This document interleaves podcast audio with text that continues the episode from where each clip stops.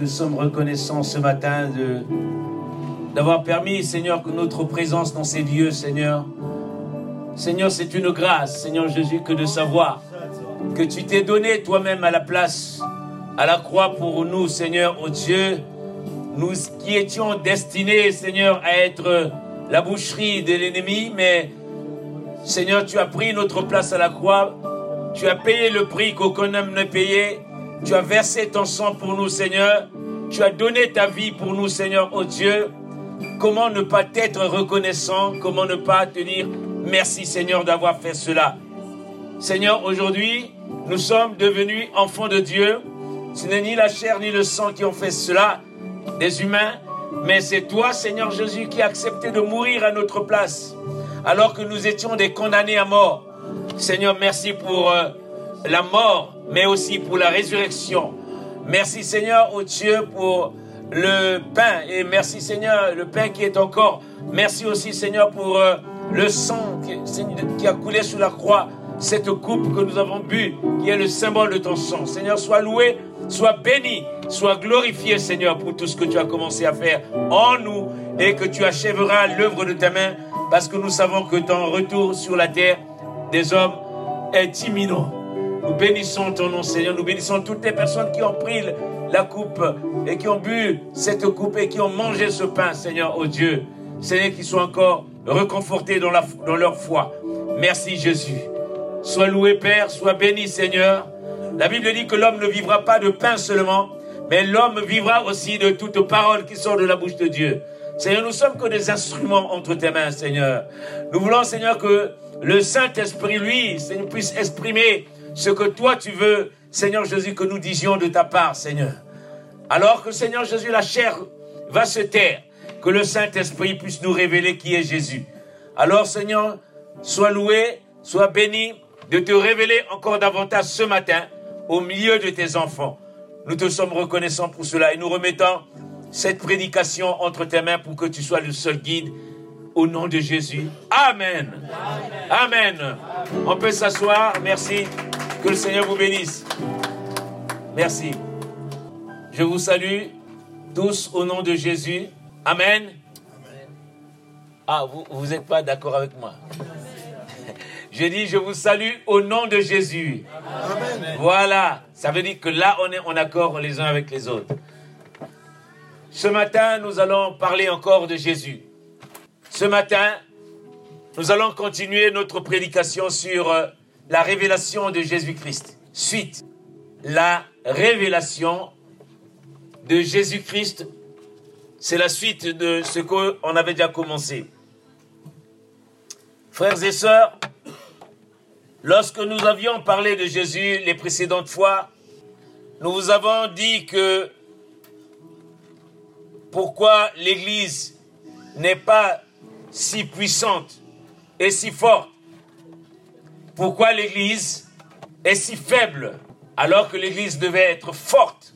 L'une des raisons pour lesquelles l'Église est trop faible, c'est aussi le niveau de connaissance et le niveau de la révélation de Christ dans l'Église. Le niveau est trop bas dans, l'Église, dans le monde entier. Nous savons qu'on nous dit qu'il y a Jéhovah. Jéhovah existe. On nous dit aussi d'autres noms qui existent dans le monde. Mais ces noms n'ont jamais pas pu euh, accomplir les desseins de Dieu sur la terre parce que le niveau de la connaissance de Dieu est trop bas. Alors nous essayons d'avertir l'Église, d'instruire l'Église pour que l'Église accède à la connaissance de la personne de Christ.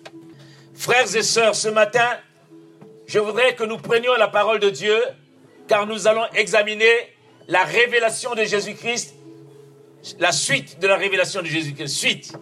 Amen. Pourquoi je vous le dis ça? Nous allons voir dans 2 Corinthiens chapitre 4 avant de commencer la prédication, j'ai pour habitude de présenter ce verset dans l'église pour que ceux qui sont avertis sachent que notre présence ici, c'est parce que Jésus est venu dans ce monde et qu'il a donné sa vie pour nous.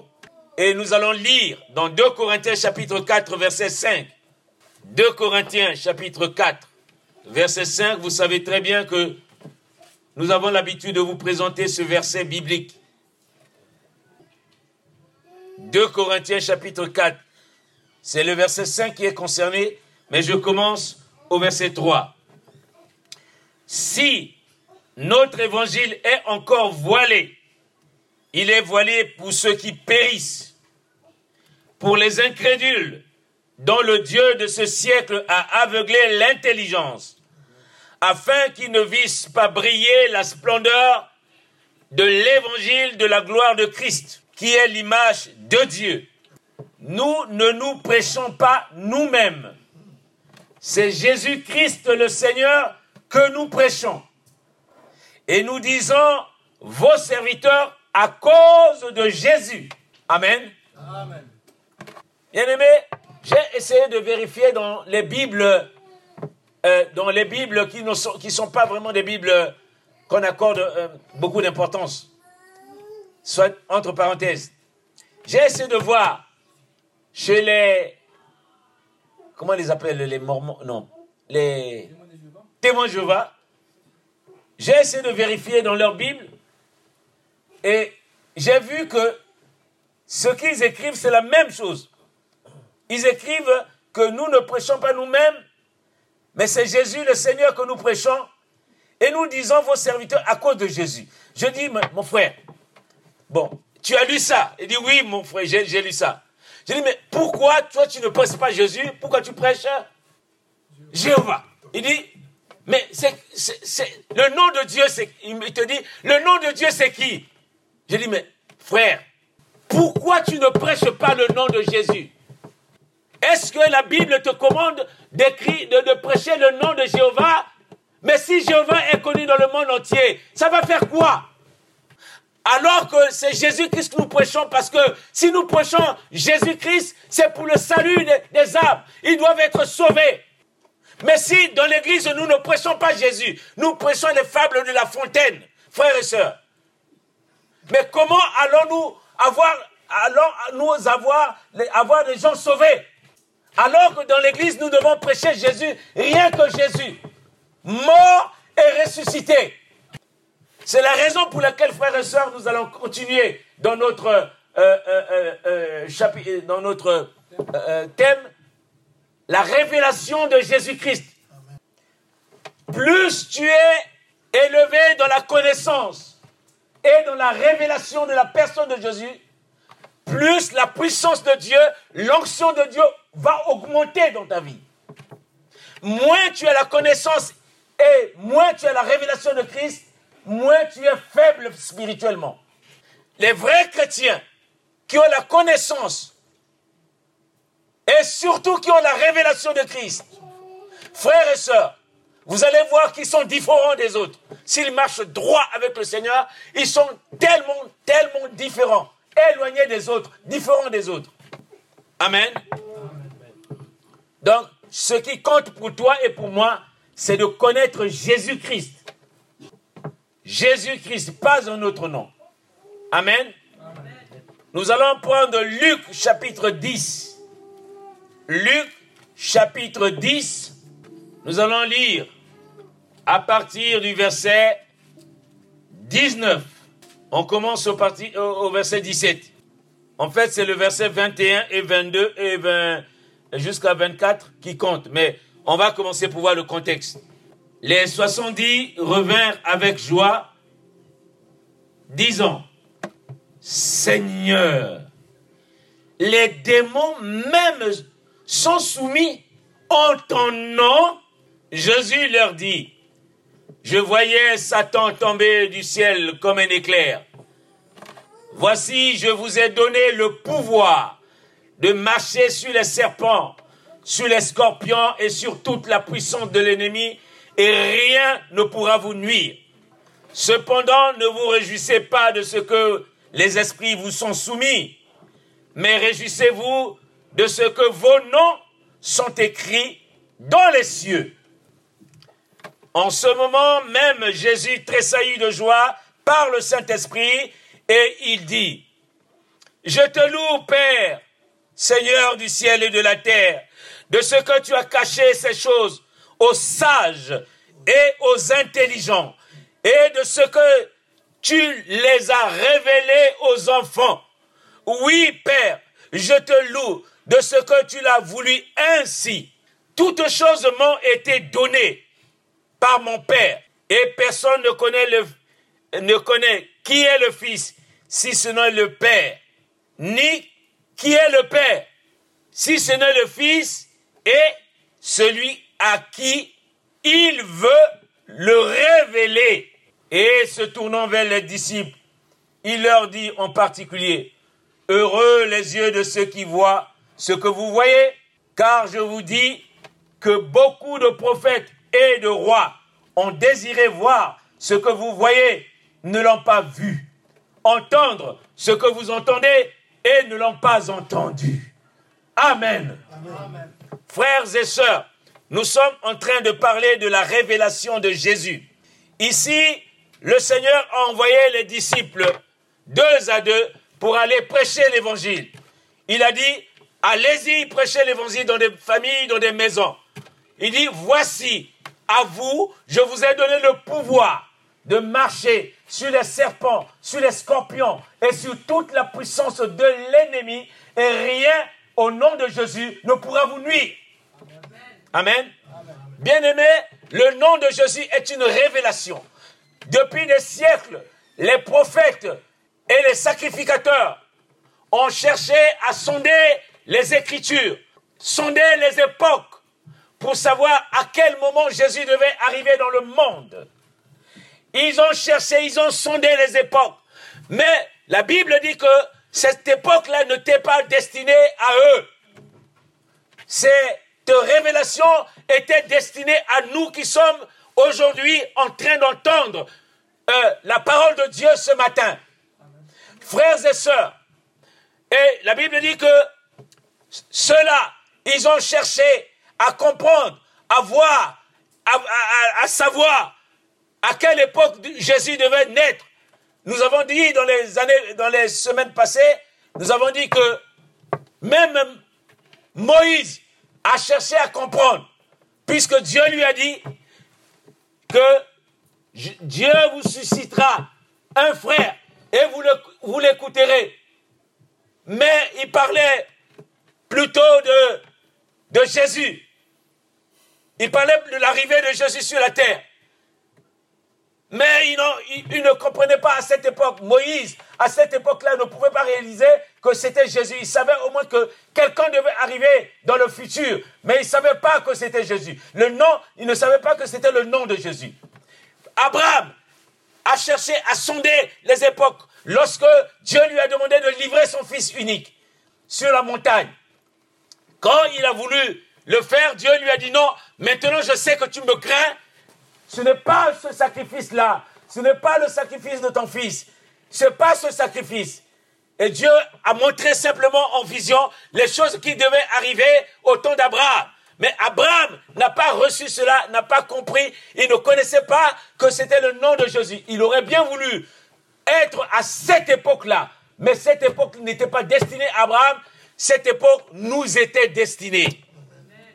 Amen.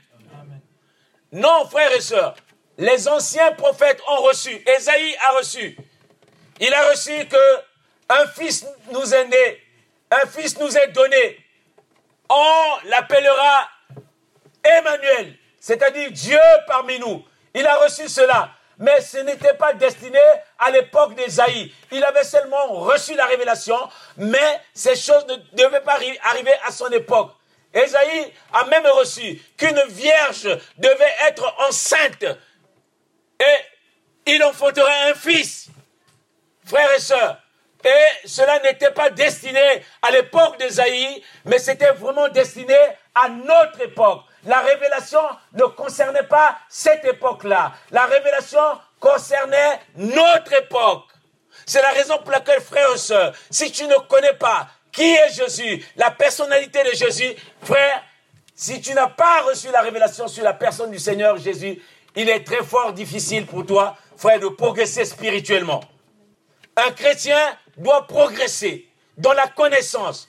Un chrétien doit progresser dans la révélation. Seigneur, eh, frère, tu ne peux pas passer des années et des années, ces petites choses de rien de tout, tu ne dois pas les comprendre. Tu dois les connaître. Tu dois chercher. Tu dois fouiller la parole de Dieu. Tu dois chercher dans la parole de Dieu la connaissance, mais aussi la révélation du Seigneur Jésus-Christ. Amen. Alors, nous avons vu que le Seigneur lui-même, il disait que il est le Fils de Dieu. Il disait qu'il est le Fils de Dieu. Et même Satan, Satan a dit à Jésus, on va voir dans Luc chapitre 4, à partir du verset 9, je commence au verset 6, et il lui dit, ça c'est Satan, je te donnerai toute, toute cette puissance et la gloire de ces royaumes, car elle m'a été donnée et je la donne à qui je veux. Si donc tu te prosternes devant moi, elle sera tout à toi. Jésus lui répondit, il est écrit, tu adoreras le Seigneur ton Dieu et tu le serviras lui seul. Alléluia. Écoutez bien. Jésus dit, répond au verset 8. Jésus lui répondit, il est écrit, tu adoreras le Seigneur ton Dieu et tu le serviras lui seul.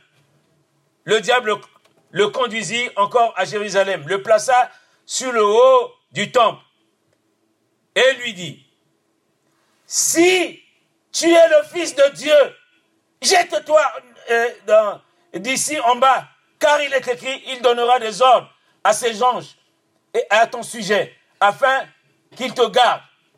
Frères et sœurs, nous avons deux choses. Le Seigneur dit à Satan, il dit, tu adoreras le Seigneur, ton Dieu, lui et lui seul. Alléluia. Et Satan dit, si tu es le Fils de Dieu, jette-toi en bas. Les anges te porteront. Donc, Satan sait que celui à qui il a fait est le Fils de Dieu. Amen.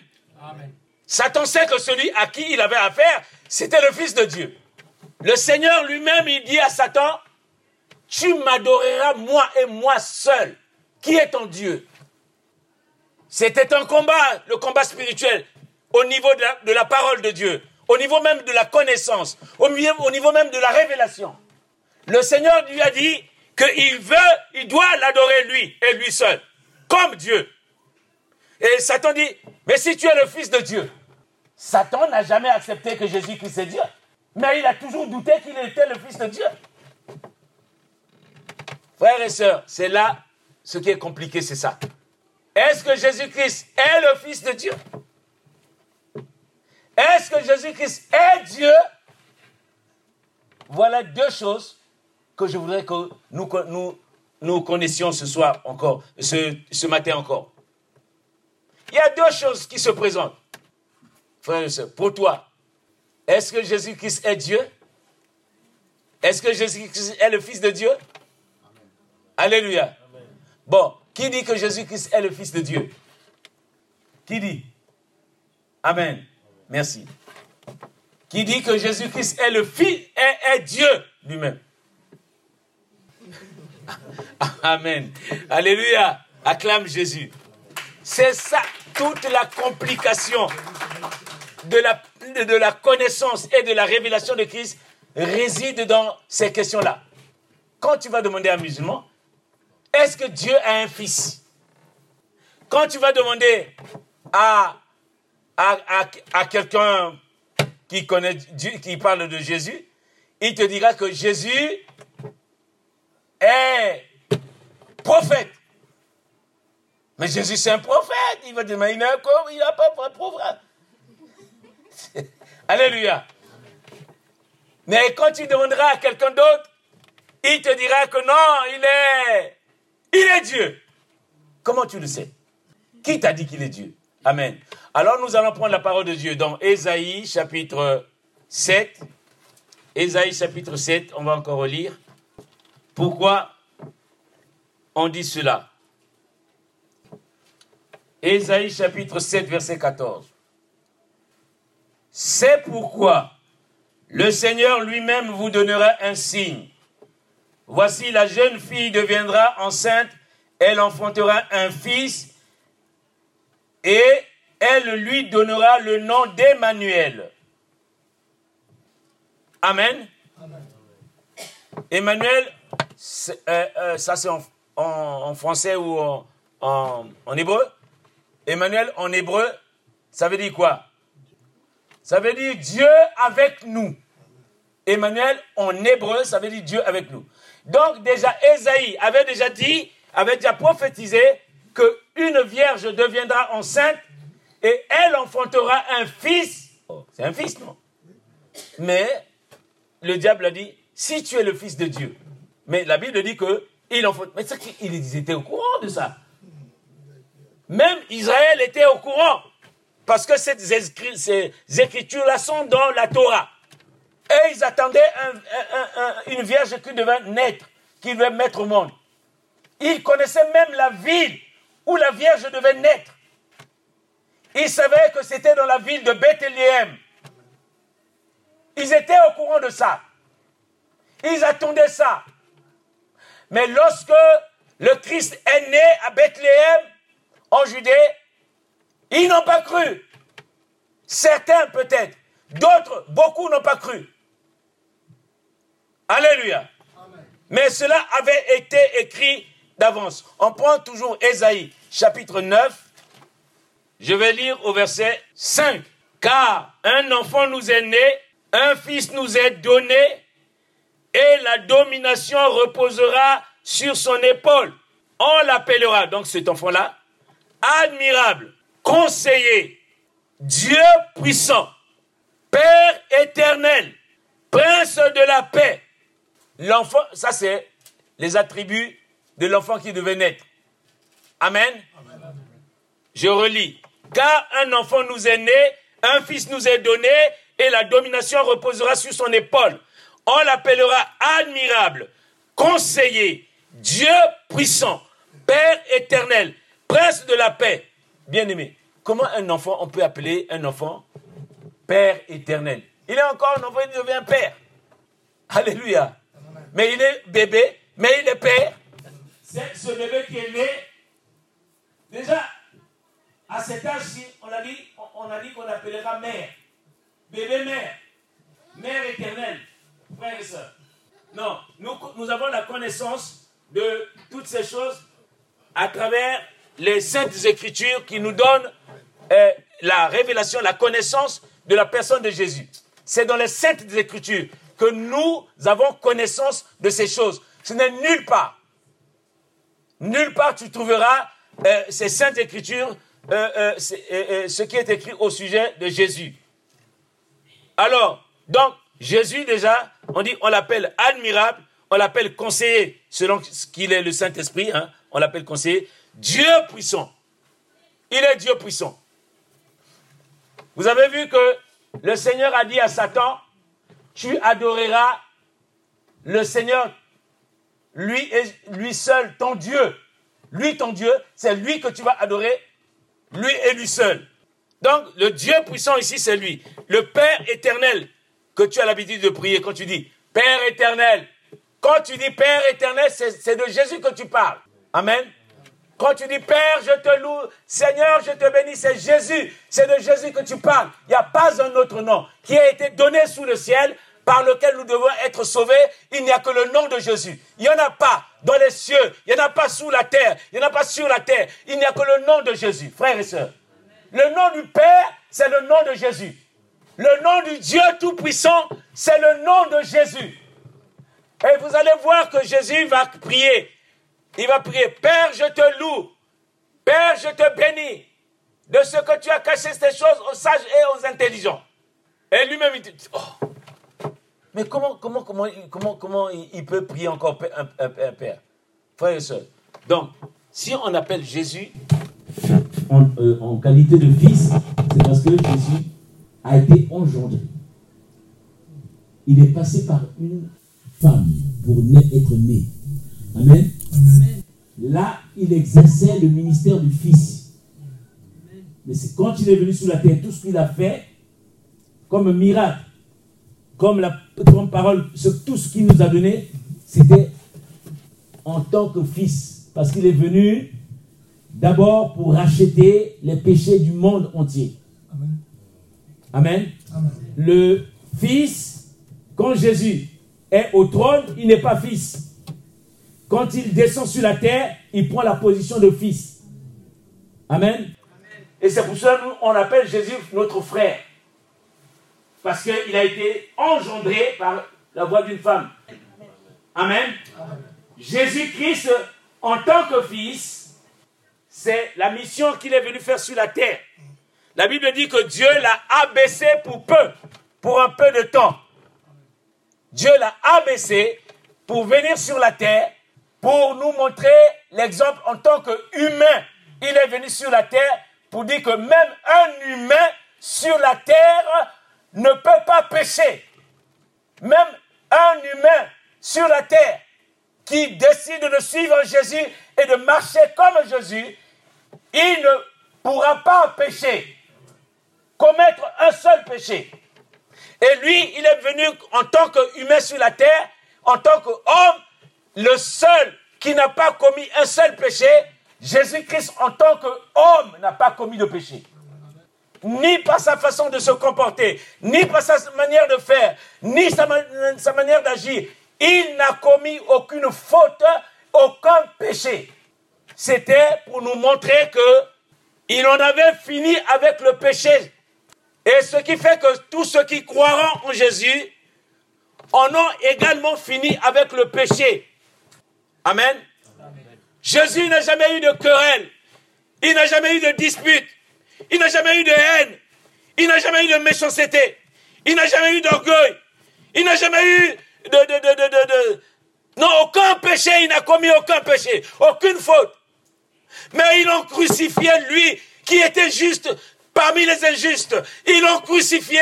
Ils l'ont amené à la croix. Ils ont laissé Barnabas, celui qui avait tué les gens. Ils l'ont laissé lui parce que il, celui qui était à sa droite, il a reconnu comme Seigneur et comme Sauveur. Il lui a dit, pas demain, aujourd'hui même tu seras avec moi dans le paradis. Parce que il a reconnu comme Jésus, Jésus comme Seigneur et comme Sauveur.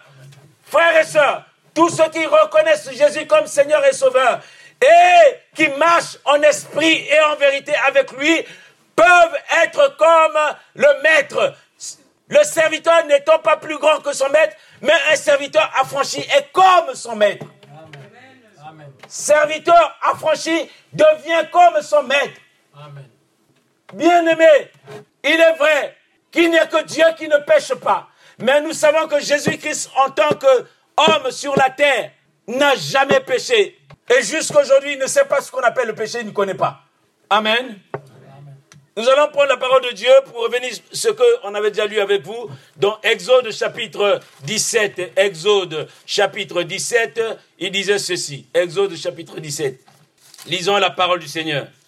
Exode chapitre 17. On a déjà lu, mais je voudrais qu'on revienne là-dessus pour voir, parce que les gens se posent des questions de savoir Comment ça se fait que Jésus, Jésus n'est pas né, Jésus est ceci, Jésus est cela, pourtant il est né d'une vierge. Et comment vous pouvez dire qu'il était avant? Non, on va lire la parole de Dieu. Exode chapitre 17, je lis la parole du Seigneur.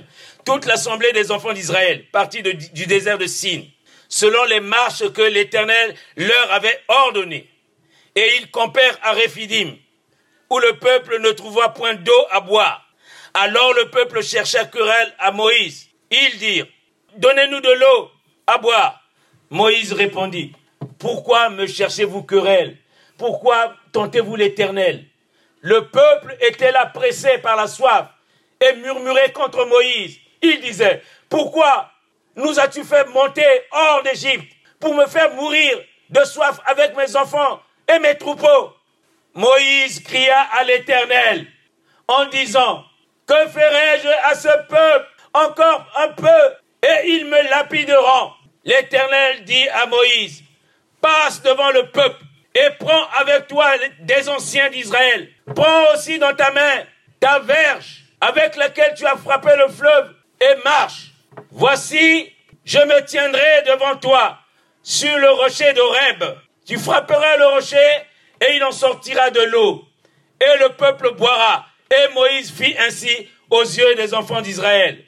Il donna à ce lieu le nom de Massa et de Meriba parce que les enfants d'Israël avaient contesté et parce qu'ils avaient tenté l'Éternel en disant, l'Éternel est-il au milieu de nous ou n'y est-il pas? Amen. Je ne sais pas si vous avez compris ce que j'ai lu. Ici, les enfants d'Israël se trouvent avec Moïse dans le désert. Et l'eau vint à, être... Euh, euh, euh, il n'y avait pas d'eau dans le désert. Les enfants d'Israël ont commencé à crier, Moïse, Moïse, tu nous as fait sortir d'Égypte pour venir nous faire mourir dans le désert. Maintenant, on n'a plus d'eau à boire.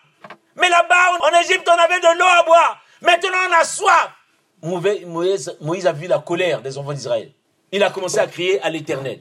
Éternel, Éternel, et bientôt ils vont me tuer si tu ne viens pas au secours.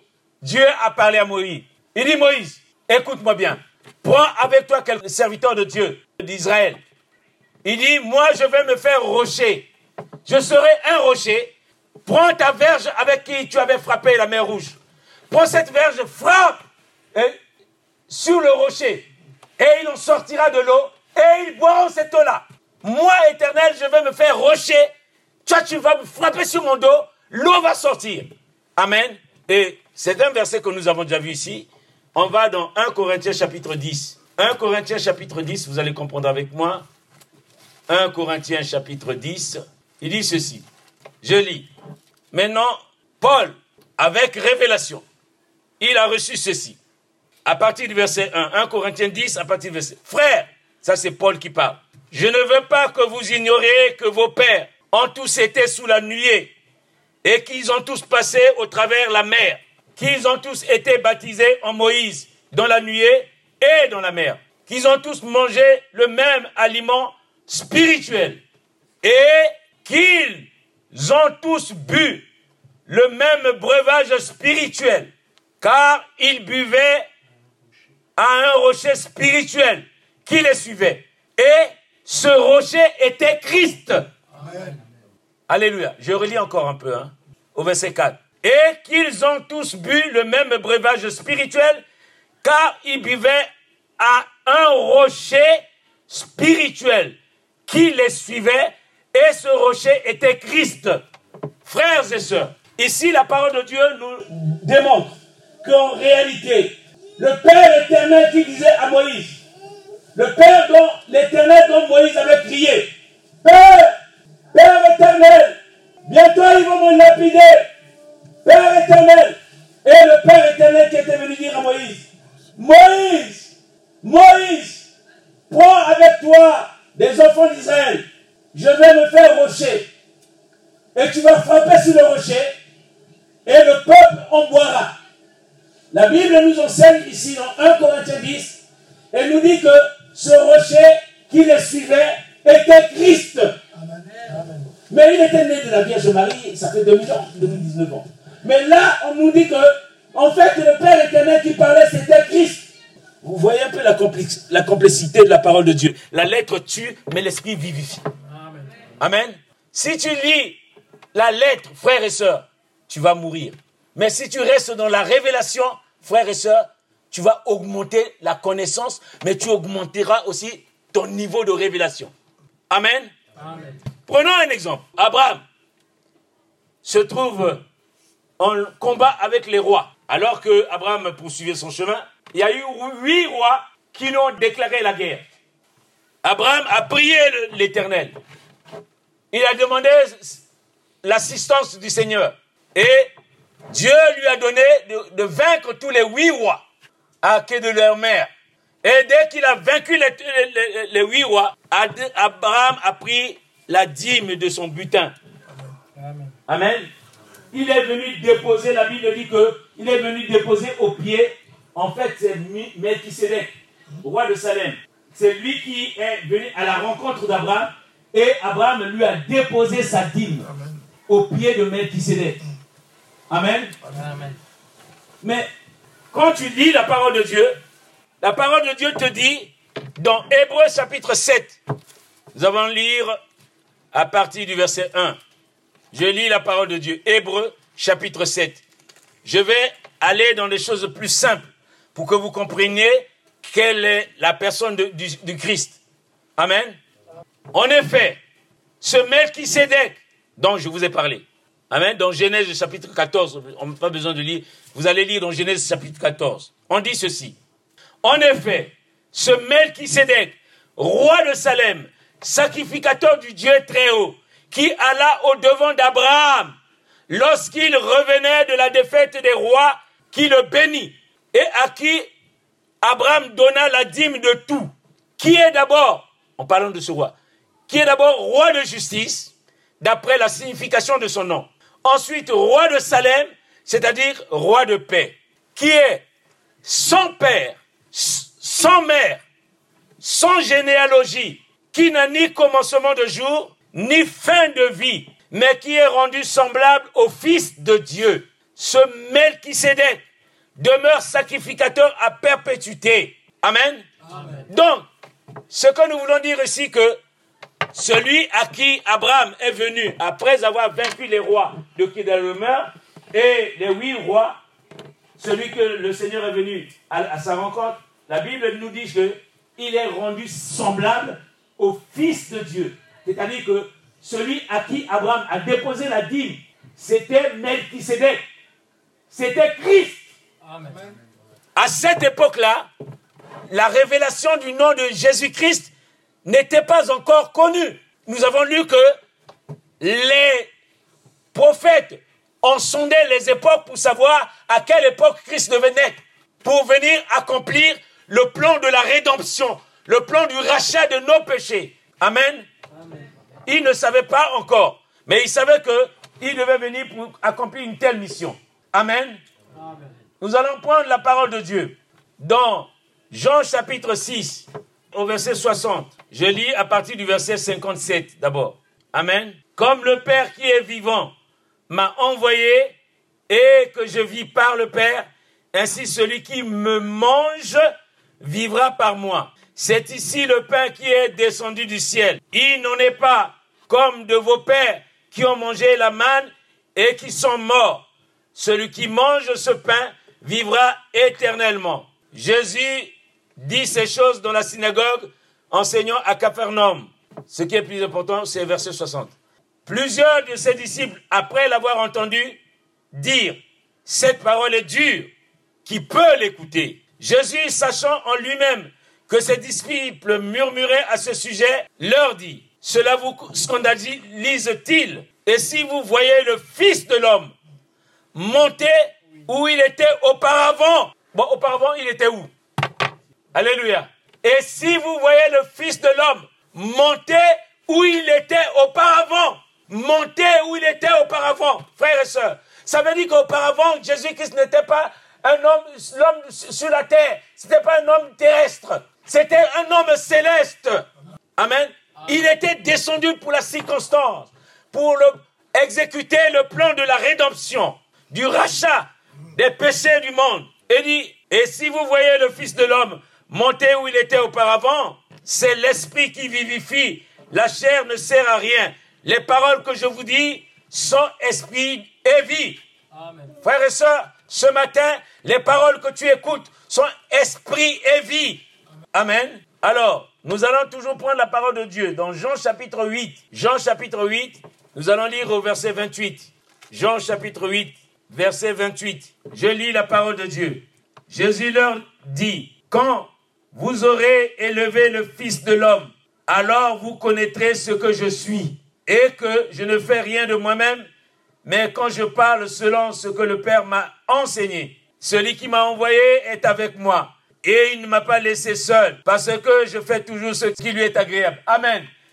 Ah, quand tu lis ça, tu deviens perturbé. Il dit que celui qui m'a envoyé, c'est lui, je parle par lui. Frère, c'est compliqué. Ça devient compliqué. Quand on te dit que c'est Jésus qui parlait avec Moïse dans le désert, et quand ici on te dit que c'est le Père qui m'a envoyé, c'est lui, je parle par le Père. Ça devient compliqué, ça se complique de plus en plus. C'est là où tu commences à avoir de la confusion.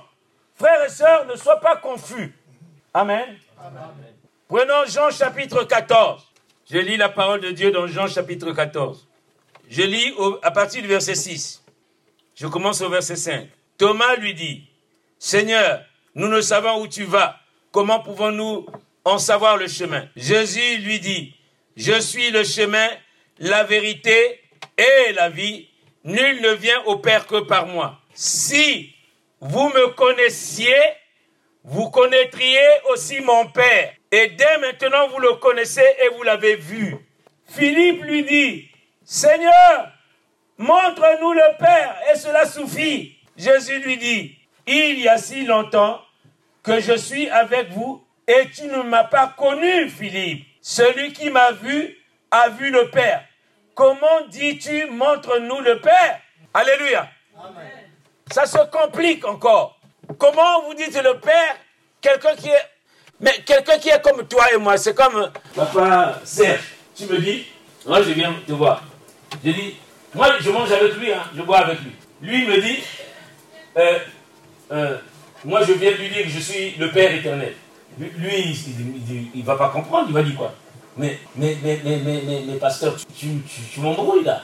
Comment tu, comment tu peux dire que tu es le Père? Mais non. Et lui, il me pose la question. Mais papa, montre-moi souvent le Père, c'est tout. Tu, tu, me compliques la vie là. Le Père, comment je veux. Toi, tu manges comme moi, tu bois comme moi. Hier, on a mangé ensemble dans la même assiette. Et toi, tu me dis que je suis le Père. Frère, c'est compliqué. Lui, il mange avec Philippe, avec les apôtres. On lui, complique la vie de dire que c'est lui le Père. Mais, mais tu as mangé hier avec nous dans la même assiette. Tu es le Père et puis tu manges avec nous. Ils ne peuvent pas concevoir que. Et il montre-nous le Père et cela suffit. Oh! Mais il dit, mais je suis avec vous tous les jours et tu ne, m'as pas vu. Frère et soeur, la situation devient compliquée. Amen. Amen. Comprenez avec moi donc. Nous allons prendre Colossiens chapitre 1. Nous allons lire la parole de Dieu dans Colossiens chapitre 1. Je lis à partir du verset 15. Amen. Je vais lire.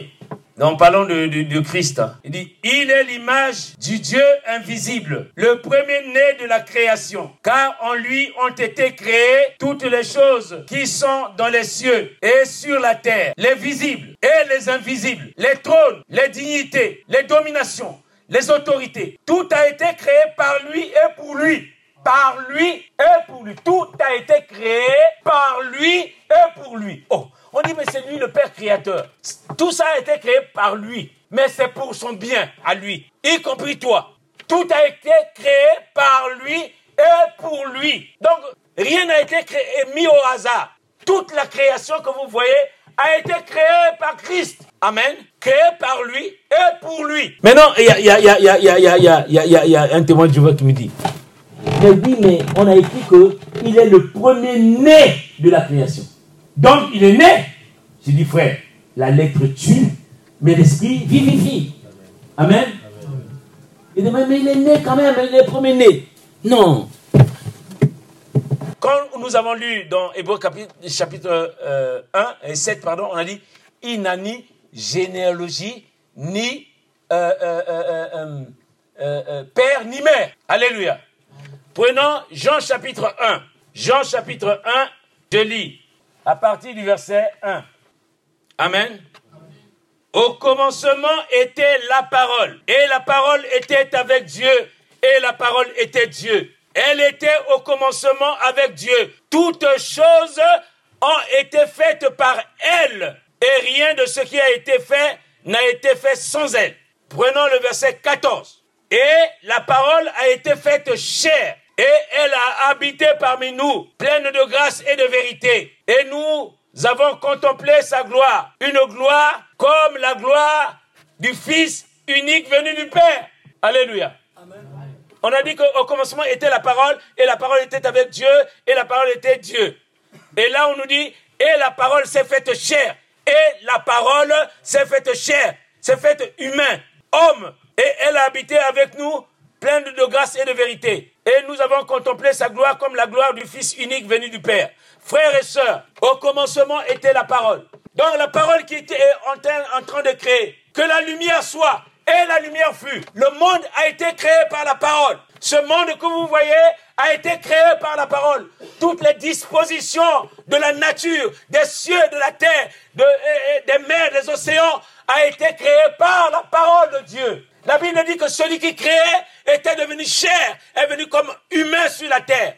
Jésus-Christ s'est fait homme.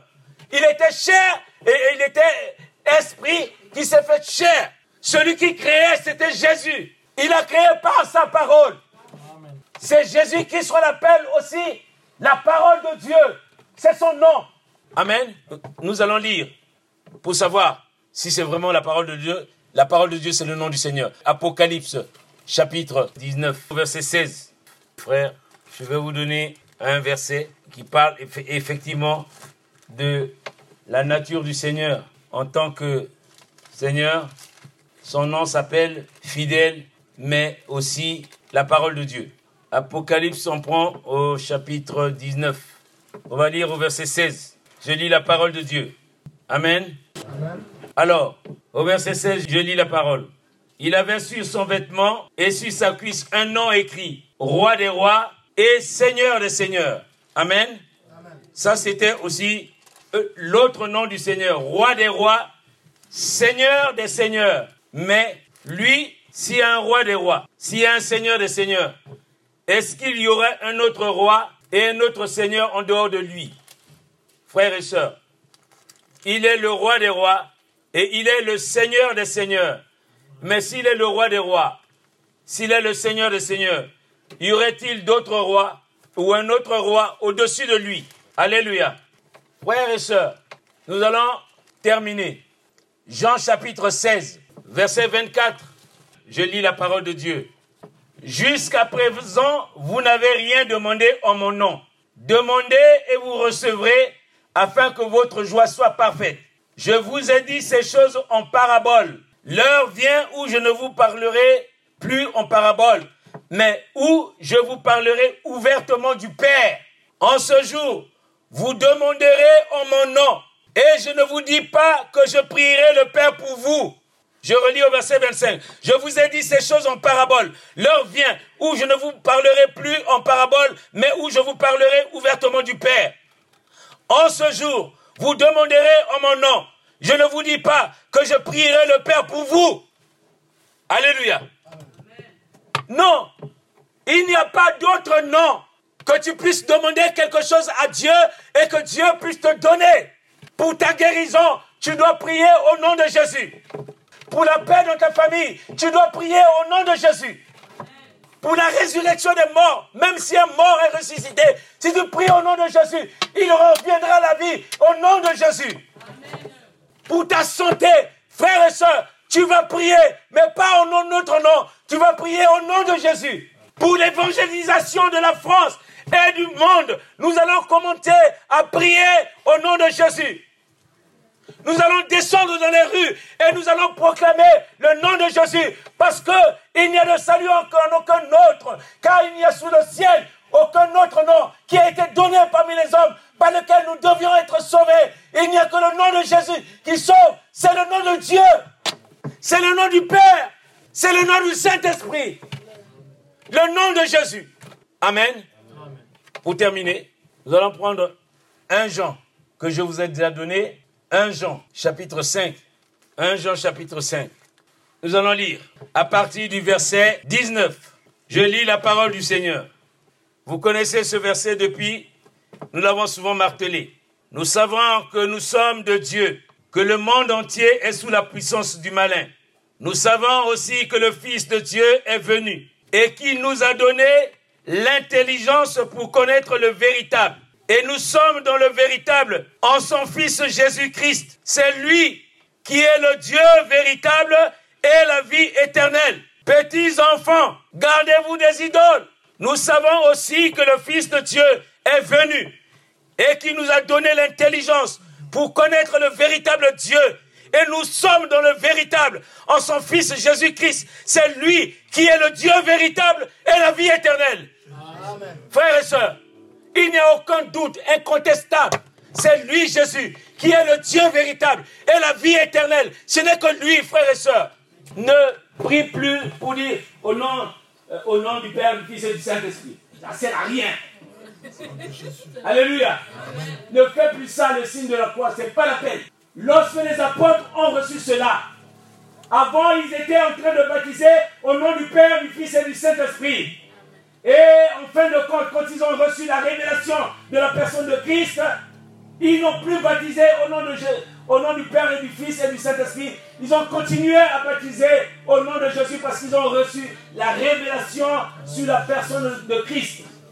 Amen. Et même le Saint-Esprit avait dit que quand le consolateur sera venu, il vous, il vous montrera ce qui est à moi et il vous parlera de moi.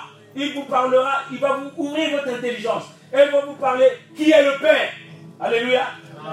Le Père éternel, c'est Jésus. Le Fils de Dieu, c'est Jésus.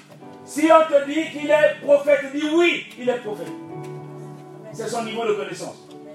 Si on te dit qu'il est le Fils de Dieu, dis oui, c'est lui le Fils de Dieu. Amen. Si on te dit qu'il est le, euh, qu'il est le Saint-Esprit, dis oui, c'est lui. Amen. Si on te dit qu'il est le Père éternel, dis oui, c'est lui. Alléluia. Si on te dit qu'il est roi des rois, Seigneur des seigneurs, au nom de Jésus, dis oui. Amen. Amen. Mais Jésus-Christ est Dieu. Alléluia. Que ceux qui ont des oreilles entendent ce que l'Esprit a révélé à l'Église ce matin. Amen. Aidez-nous. D'autres pères, d'autres pères. Amen. Merci Seigneur.